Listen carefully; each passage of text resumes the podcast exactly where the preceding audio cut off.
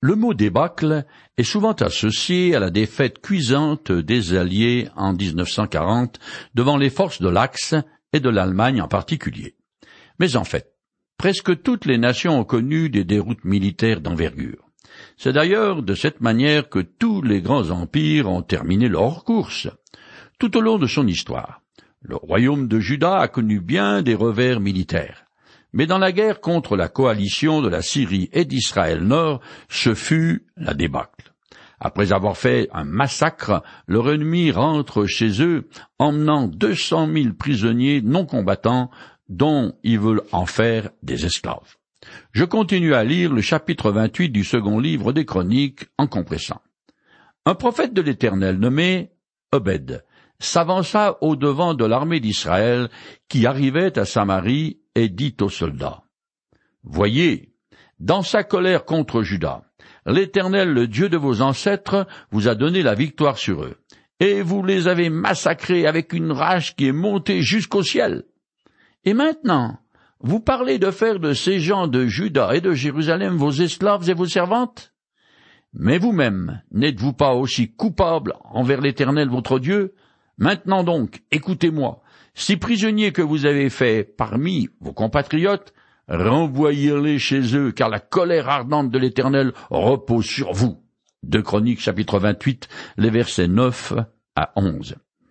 Les Israélites du Nord sont doublement coupables. D'une part, ils ont été particulièrement cruels avec leurs compatriotes du Sud, et d'autre part, ils ont fait d'innombrables captifs parmi eux qui ont l'intention d'asservir. Or, ces deux faits de guerre sont strictement interdits par la loi de Moïse. Je lis un passage. Ceux que j'ai fait sortir d'Égypte sont mes serviteurs. Ils ne doivent pas être vendus comme esclaves. Parce que tu révères ton Dieu, tu ne les traiteras pas avec brutalité. Lévitique, chapitre 25, les versets 42 et 43. Heureusement, l'Éternel veille et envoie un de ses prophètes pour parlementer avec les vainqueurs et pour les avertir qu'eux-mêmes sont sous la colère ardente de Dieu. Ce qui est une situation qu'il faut régler au plus vite sous peine de châtiment.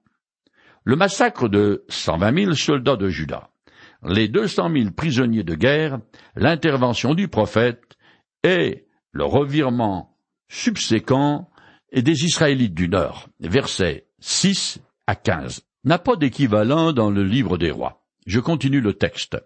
Parmi les chefs d'Éphraïm, certains s'opposèrent également à ceux qui revenaient de la guerre. Vous voudriez encore ajouter à nos fautes, à nos culpabiliser, notre culpabilité est déjà bien assez grande, et la colère ardente de l'Éternel pèse sur Israël. Alors les soldats relâchèrent les prisonniers et abandonnèrent le butin. Puis les chefs d'Éphraïm se mirent à réconforter les captifs. Ils prélevèrent sur le butin des habits pour vertir tous ceux qui étaient nus.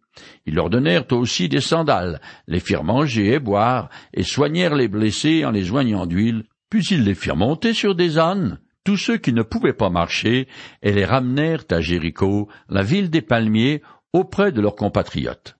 Ensuite ils retournèrent à Samarie. De Chroniques chapitre 28 les versets 12 à 15. Même en Israël Nord, qui avait sombré au plus bas dans l'idolâtrie, il reste quelques personnes qui honorent encore l'Éternel et la loi de Moïse. L'attitude noble de ces responsables était peut-être bien l'esprit de Jésus quand il a prononcé la parabole dite du bon samaritain. Grâce à ses chefs, tout est bien qui finit bien, du moins pour ses prisonniers, mais pour le royaume de Juda, pas vraiment, car ayant perdu plus du tiers de ses effectifs en état de porter des armes. De Chroniques, chapitre 25, verset 5, chapitre 26, verset 13 il est considérablement affaibli, et s'il n'a pas été rayé de la carte, c'est uniquement grâce à une intervention de Dieu en sa faveur. Cela dit, cette guerre catastrophique est un mauvais présage car d'autres invasions vont suivre, elles culmineront sur le siège de Jérusalem et l'exil des rescapés à Babylone en 586 avant Jésus-Christ. Je continue. En ce temps-là, le roi Ahaz envoya une ambassade au roi d'Assyrie pour leur demander de l'aide. De nouveau, les Édomites avaient envahi le royaume de Juda, avaient battu les Judéens et emmener des captifs. À la même époque, les Philistins firent une incursion dans les villes du bas pays, occidental et du Negev qui appartenaient à Juda. Ils s'en emparèrent, ainsi que des localités dépendant de ces dernières, puis ils s'y établirent. De Chroniques chapitre 28, les versets 16 à 18. Selon un texte parallèle, les Édomites ont profité des combats que livrait Juda sur la frontière nord pour faire des incursions dans la partie sud. En même temps, les Philistins s'emparent de plusieurs villes situées à l'ouest du territoire de Juda. Les Israélites de Juda sont encerclés de toutes parts sans espoir de délivrance parce que l'Éternel s'est retiré d'eux. Les textes sacrés expliquent que toutes les luttes humaines, qu'elles soient à titre individuel ou entre nations, ont pour origine le cœur méchant de l'homme. Dans son épître, Jacques écrit Quelle est donc la cause des conflits entre vous? Ne proviennent-ils pas précisément de vos passions, de vos désirs égoïstes qui combattent sans cesse en vous? Vous convoitez quantité de choses, mais vos désirs restent insatisfaits vous haïssez à mort, vous vous consumez en jalousie et envie, et pourtant vous n'arrivez à rien. Alors vous bataillez et vous vous disputez, mais vous n'obtenez toujours rien. Jacques chapitre 4, les versets 1 et 2. Je continue le texte. Cela arriva car l'Éternel humiliait le royaume de Juda à cause d'Ahaz, le roi d'Israël, qui avait relâché tout frein dans son royaume et s'était révolté contre l'Éternel de Chroniques chapitre 28 verset 19. Curieusement, le chroniqueur qualifie Ahaz de roi d'Israël au lieu de roi de Juda. Ce n'est pas une erreur de copiste, mais une façon pour l'auteur de dire que ce monarque infâme est au même niveau de décadence que les rois qui gouvernent le royaume du Nord et qui furent tous, sans exception, des idolâtres sanguinaires. À cause de Ahaz, et du peuple de Juda qui l'a suivi dans sa révolte contre l'Éternel, plus rien n'empêche désormais leur ennemi de les vaincre. Je continue. Au lieu de lui venir en aide, Tiglath Pélézer, le roi d'Assyrie, vint attaquer Ahaz et le traita en adversaire. Ahaz avait pris une partie des biens du temple de l'Éternel, du palais royal et des maisons de ses grands pour faire des présents au roi d'Assyrie. Cela ne lui fut d'aucune aide. De Chroniques chapitre 28, les versets 20 et 21. Selon un texte parallèle, les Assyriens ont tout d'abord répondu à l'appel à l'aide du roi Az en attaquant la Syrie. De Roi chapitre 16, les versets 7 à 9. Et en tuant son roi, Retzin. Dans la foulée, Tiglath-Pélézer prend toute la partie nord du territoire des dix tribus. Mais pour le chroniqueur, ces détails ne présentent pas d'intérêt parce qu'ils s'intéressent au long terme et surtout à la situation spirituelle du royaume du Sud. Pour cette raison, il s'attarde à dénoncer l'attitude d'infidélité du roi Ahaz qui place sa confiance en Tiglath-Pélézer plutôt qu'en l'Éternel. Ce fut une très mauvaise idée puisqu'il les faux alliés assyriens, voulant ainsi établir leur suzeraineté sur Juda, profitent de sa faiblesse pour attaquer Ahaz, qui s'engage aussitôt à payer un tribut à Pelgal-Pélézer. L'intervention des Assyriens, achetée si cher par Ahaz, ne lui a servi à rien. Bien, au contraire. Je finis les chapitres 28. Même dans sa situation désespérée, le roi Ahaz persista dans sa révolte contre l'Éternel. Il offrit des sacrifices aux dieux de Damas qu'il avait vaincus, car il se dit Puisque les dieux des rois de Syrie viennent à leur aide, je leur offrirai moi aussi des sacrifices pour qu'ils me secourent. Mais ils ne lui servirent qu'à causer sa chute et celle de tout Israël. Ahaz rassembla tous les objets du temple de Dieu et les mit en pièces. Il ferma les portes du temple de l'Éternel, puis il se mit à construire des autels à tous les coins de rue de Jérusalem. Il fit ériger des hauts lieux dans toutes les villes de Juda pour faire brûler des parfums aux faux dieux. Il irrita ainsi l'Éternel, le Dieu de ses ancêtres. Il rejoignit ses ancêtres décédés, et on l'enterra dans la ville de Jérusalem, mais non dans les tombes des rois d'Israël. Son fils Ézéchias lui succéda sur le trône. De Chroniques chapitre 28, les versets 22 à 27. On avance encore un pas plus dans l'horreur. Plus loin, on apprend, en passant, qu'à l'intérieur du temple de Jérusalem, ce roi nauséabond fait éteindre les lampes dont la lumière signifie la présence de l'Éternel. Il se débarrasse de la table sur laquelle sont exposés les pains devant Dieu, il fait cesser les sacrifices sur l'autel de bronze et lui substitue un autre autel appelé Grand Autel, sur lequel il continue d'adorer l'Éternel, mais à sa façon. Dans le livre des rois, on lit. Le prêtre Uri construisit un autel en tout point conforme aux indications que le roi Asa lui avait envoyées depuis Damas. Le roi y offrit lui-même un holocauste et une offrande de farine, et il répandit une libation et aspergea l'autel avec le sang des sacrifices de communion. Quant à l'autel de bronze, il l'ôta de sa place devant le temple, le roi Ahaz ordonna au prêtre Uri, désormais, tu feras brûler sur le grand autel l'holocauste du matin et l'offrande du soir, l'holocauste du roi et son offrande, ainsi que l'holocauste et l'offrande de tout le peuple du pays avec leur libation, et tu l'aspergeras de tout le sang des holocaustes et des autres sacrifices. De Rois chapitre 16, les versets 11, 13 à 15. Ahaz est le troisième monarque idolâtre de Juda qui n'a pas l'honneur d'être enterré avec les rois descendants de David. Nous arrivons maintenant au chapitre 29 qui commence l'histoire d'Ézéchias, un roi qui fut particulièrement juste et droit aux yeux de l'Éternel. Comment un roi idolâtre comme Ahaz a pu avoir un fils pieux comme Ézéchias? Est étonnant ce roi est à l'origine d'un retour en masse du peuple de Juda à l'Éternel et à la loi de Moïse. Des vingt et un rois qui ont succédé à David, Ézéchias est le plus pieux. Sa conduite est tellement exceptionnelle que le chroniqueur lui consacre quatre longs chapitres. De plus, le prophète Ésaïe reporte lui aussi en détail ses réformes religieuses. Le livre des rois est plus bref. Je cite un petit passage. Ézéchias fit disparaître les hauts lieux, briser les stèles des idoles, couper le pieu sacré de la déesse Archéra. Et il fit aussi mettre en pièces le serpent de bronze que Moïse avait fabriqué, car jusqu'à cette époque-là, les Israélites faisaient brûler des parfums pour lui. Ézéchias mit sa confiance en l'Éternel, le Dieu d'Israël. Parmi tous les rois de Juda qui lui ont succédé, ou qui l'avaient précédé, aucun ne l'égala il demeura attaché à l'Éternel sans se détourner de lui. Il obéit à tous les commandements que l'Éternel avait donnés à Moïse. Aussi, l'Éternel fut-il avec lui. Il réussit dans toutes ses entreprises, il se révolta contre le roi d'Assyrie et cessa de lui être assujetti. De Roi chapitre 18, les versets 4 à 7.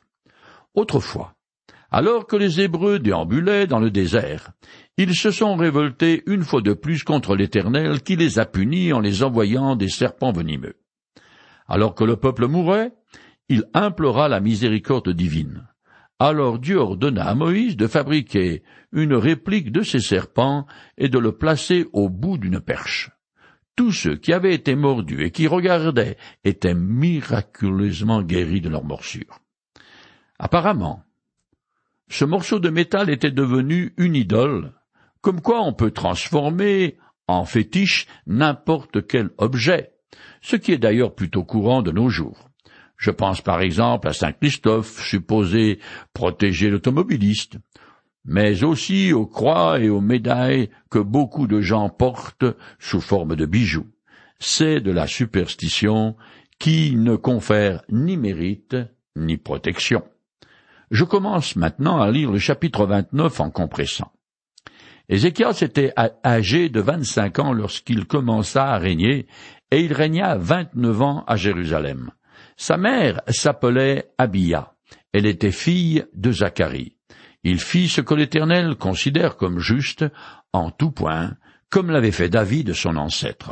De Chroniques chapitre 29 verset 1 Ce roi régna d'abord en régence avec son père idolâtre Ahaz, puis Saul, de 715 à 686 avant Jésus-Christ. Non seulement sa mère, mais aussi son grand-père sont mentionnés parce que tous deux sont très pieux et ont certainement eu une influence bénéfique sur le futur monarque. Je continue. Au premier mois de la première année de son règne, il rouvrit les portes du temple de l'Éternel et les fit remettre en état de Chroniques chapitre 29 verset 3. Il s'agit probablement du mois de Nisan, le premier mois de l'année religieuse. Ces travaux sont nécessaires à cause des dégradations suite au règne d'Ahaz. L'attitude juste d'Ézéchias au début de son règne montre qu'il prend le culte de l'Éternel très au sérieux. Je continue. Il convoqua les prêtres et les lévites et leur dit Maintenant, rendez-vous rituellement pur, puis purifiez le temple de l'Éternel, le Dieu de vos ancêtres. Faites disparaître du sanctuaire tout ce qui le souille, car nos pères ont été infidèles. Ils ont fait ce que l'Éternel notre Dieu considère comme mal. Ils l'ont abandonné. Ils ont délaissé la demeure de l'Éternel et lui ont tourné le dos. Aussi l'Éternel s'est mis en colère contre Juda et Jérusalem, et a fait de notre peuple un exemple terrifiant et un sujet de raillerie, et de notre pays une étendue désolée. Comme vous le constatez vous-même. Car nos pères sont tombés par l'épée, nos fils, nos filles et nos femmes ont été emmenés en captivité à cause de cela. C'est pourquoi j'ai décidé de conclure une alliance avec l'Éternel, le Dieu d'Israël, pour qu'il détourne de nous son ardente colère. De Chroniques chapitre 29, les versets 4 à 10. Tout comme les prophètes considéraient le culte paganisé de l'Éternel comme un culte à l'idole Baal, Ézéchias considère les sacrifices offerts par son père Ahaz sur le grand autel assyrien comme offerts aux faux dieux assyriens. Il donne un exemple de piété en annonçant publiquement ses intentions de suivre le Dieu de ses ancêtres, et il exhorte le peuple à faire de même. Son discours montre une fois encore le principe de rétribution immédiate qui fait que l'infidélité de Judas l'Éternel a engendré une catastrophe nationale. Je continue plus loin en compressant. Les prêtres entrèrent à l'intérieur du temple de l'Éternel. Ils mirent huit jours à le purifier. Le lendemain, le roi Ézéchias rassembla les dirigeants de la ville et monta au temple de l'Éternel. On amena sept taureaux, sept béliers, sept agneaux, ainsi que sept boucs en sacrifice pour le péché, pour le royaume, pour le sanctuaire et pour Judas. Le roi ordonna aux prêtres de la lignée d'Aaron de les offrir sur l'autel de l'Éternel. De Chroniques chapitre 29, les versets 16 à 21. Ces sacrifices, spécifiquement pour le péché, sont rendus nécessaires à cause de la forte culpabilité du royaume de Juda. Les différents animaux correspondent aux diverses catégories sociales. Ils sont offerts pour la ligne royale particulièrement tachée à cause d'Ahaz, le roi décadent, pour le temple qu'il avait souillé par toutes sortes d'objets idolâtres, pour les prêtres qui ont été négligents, ou pire encore, qui ont participé aux fautes du roi Ahaz, et finalement pour le peuple qui a laissé faire et accepté la conduite coupable de ses dirigeants. Plus loin, il sera également question d'Holocauste qui exprime la consécration de l'adorateur. À cette occasion, soixante-dix taureaux et bœufs, cent béliers et deux cents agneaux seront entièrement brûlés. De plus, six cents bovins et trois mille moutons seront offerts en sacrifice de communion, une offrande qui exprime la relation filiale entre Dieu et son peuple. La viande de ces trois mille six cents animaux sera consommée à l'occasion de ces grandes fêtes de consécration à l'Éternel. Je continue plus loin. Ensuite, on fit apporter les boucs destinés au sacrifice pour le péché devant le roi et devant l'assemblée. Ceux-ci posèrent leurs mains sur eux. Les prêtres les égorgèrent et en répandirent le sang sur l'autel pour l'offrir en sacrifice pour le péché et accomplir ainsi le rite d'expiation pour tout Israël. De Crefunique, chapitre 29, les versets 23 et 24. Le geste de poser la main sur les boucs symbolise le transfert des péchés de l'homme à l'animal offert en sacrifice. Il faut se rappeler que selon l'enseignement des Écritures, c'est le sang versé qui permet à Dieu de pardonner aux coupables. C'est ce qui explique pourquoi il fallait que Jésus mort sur la croix. Je continue en compressant et finis le chapitre 29. Le roi fit placer les Lévites dans la cour du temple de l'Éternel avec des cymbales, des luttes et des lyres, selon la règle fixée par David, par Gad, le prophète du roi, et par le prophète Nathan, car c'était un commandement de l'Éternel transmis par l'intermédiaire de ses prophètes.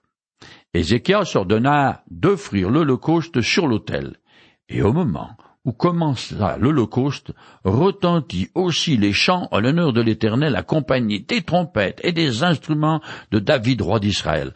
Toute l'assemblée se prosterna, le chœur chanta et les trompettes résonnèrent jusqu'à ce qu'on ait terminé d'offrir l'Holocauste.